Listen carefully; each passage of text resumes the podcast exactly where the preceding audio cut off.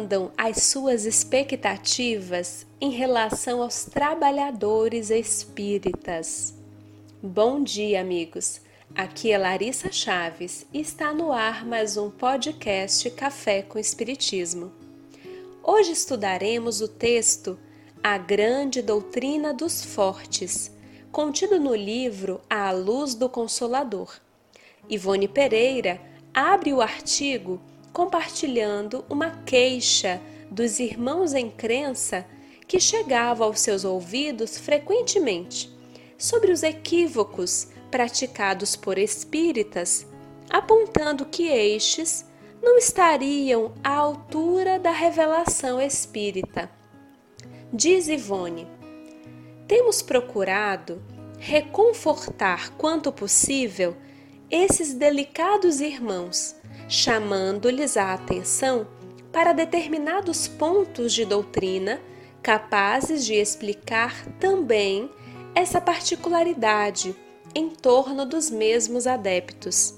E isso para que os queixosos não se dobrem ao desânimo, fazendo periclitar a própria fé, o que é sempre possível aos adeptos que se atenham a uma fé sorvida no que ouviram outros adeptos dizerem, em vez de se dedicarem aos livros da legítima doutrina espírita e às observações daí consequentes, indispensáveis sempre à boa instrução de cada um.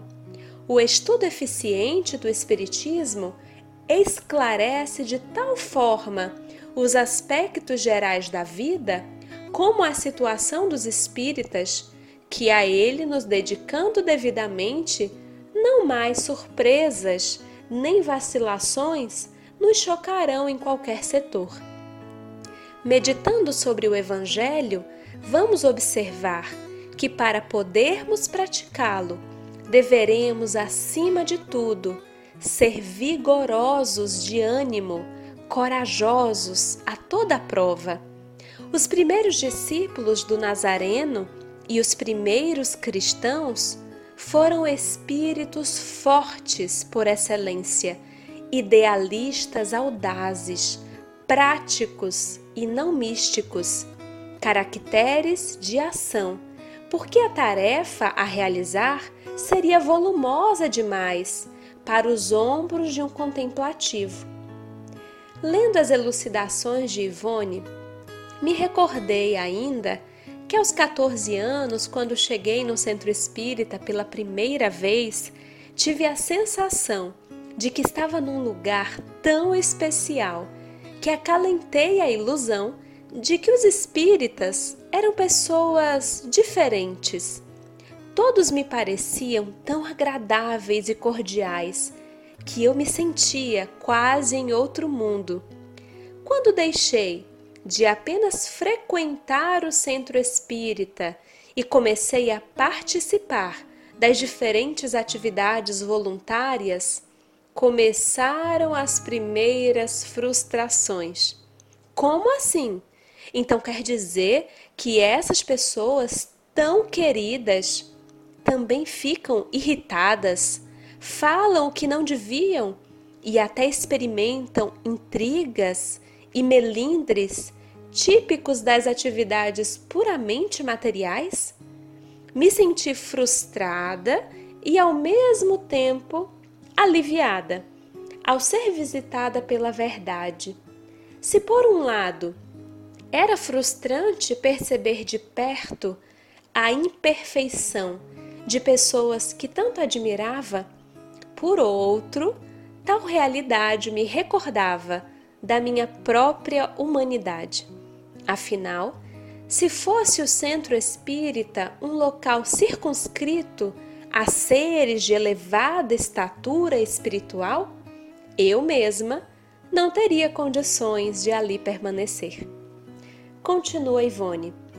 O Evangelho, pois, se é uma escola onde aprendemos as doçuras do amor, é onde também encontraremos as atitudes corajosas do herói do ideal divino, nas mesmas condições encararemos os espíritas.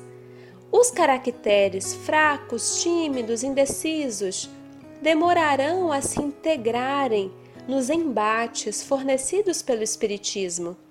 Também este é doutrina para os fortes, ou seja, para aqueles que em migrações terrenas do pretérito tanto erraram e no além-túmulo tanto sofreram por isso, que agora se dispuseram a uma reforma geral do próprio caráter através do Espiritismo. Longe estamos, meus amigos, de ser instrumentos perfeitamente afinados às melodias divinas. Entretanto, a lei, em toda a sua misericórdia e justiça, convida o enfermo a consolar outros enfermos. Os delinquentes de ontem são os mesmos que mourejam na redenção de si mesmos hoje, através do auxílio a outros irmãos do Calvário. Quando a desilusão bater à nossa porta, apresentando a luz da verdade em torno dos irmãos espíritas, recordemo-nos de que o Mestre conhecia a astúcia de Judas, a descrença de Tomé, o passado de Madalena e a intempestividade de Pedro, mas não dispensou nenhum deles, por compreender que a lei de solidariedade é trabalho de paciência e perdão ao longo dos séculos. Seja sempre Jesus, nosso guia e modelo. Aos irmãos do caminho, dediquemos preces e compreensão, como também esperamos que façam em relação às nossas próprias debilidades. Um grande abraço a todos e até o próximo podcast Café com Espiritismo.